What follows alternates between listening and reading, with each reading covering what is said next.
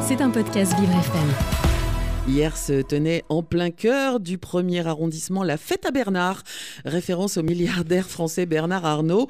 Vous êtes allé à la rencontre des organisations syndicales et associations à l'origine du rassemblement pour en comprendre les revendications. Bonjour Marie. Bonjour Dominique.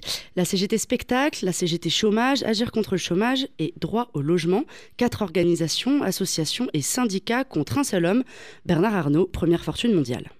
Arnaud,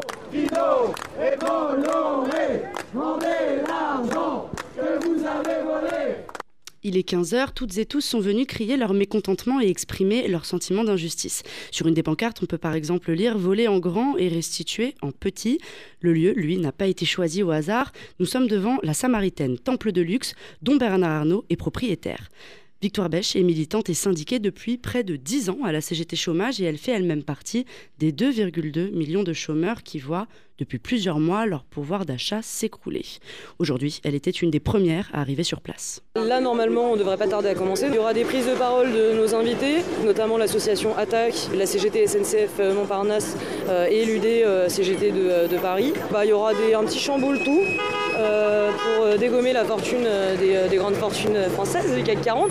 Il y aura de la musique et ensuite il y a une fanfare qui doit arriver. Quelques jeux, de la musique, mais surtout une grogne sociale et beaucoup de colère. Tout part d'une action coup de poing le 12 février dernier à la Samaritaine en réaction à la montée de la précarité et de la misère en pleine réforme des retraites. L'objectif, rentrer pacifiquement dans l'enceinte d'un symbole de luxe et faire entendre leur voix avec mégaphone et banderole, des voix qui s'opposent à une réforme qu'ils jugent injuste et injustifiée.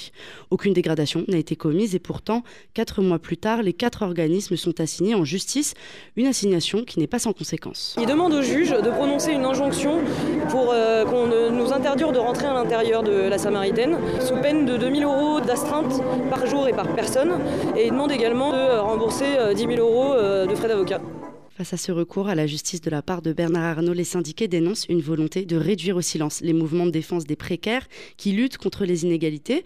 Mais il y a surtout un sentiment d'injustice globale et un rejet du capitalisme et de l'enrichissement constant de ceux qu'ils appellent les ultra-riches.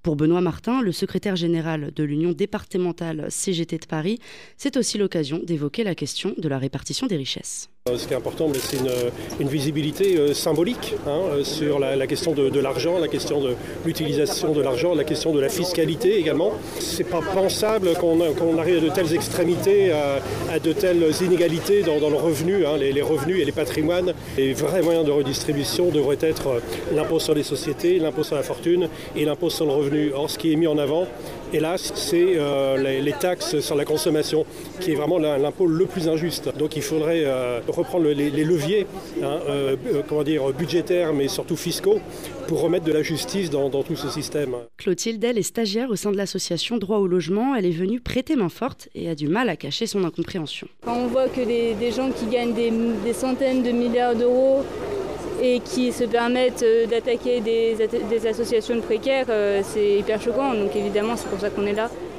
Il est 15h30, une bonne trentaine de personnes s'est rassemblée sur place. Il est temps pour Victoire de prendre le micro. Donc face à cette offensive massive, les travailleurs se révoltent euh, un peu partout. Euh, ils exigent des augmentations de salaire, l'abrogation de toutes ces lois illégitimes. Ils luttent pour défendre l'existence des services publics en capacité d'assurer le respect de leurs droits les plus inaliénables, c'est-à-dire le droit à l'alimentation, le droit à la santé, le droit à l'éducation, au logement, à la culture, à l'énergie, à la circulation, et à un travail bien rémunéré et stable qui leur permettrait de vivre dignement, et d'autres droits encore.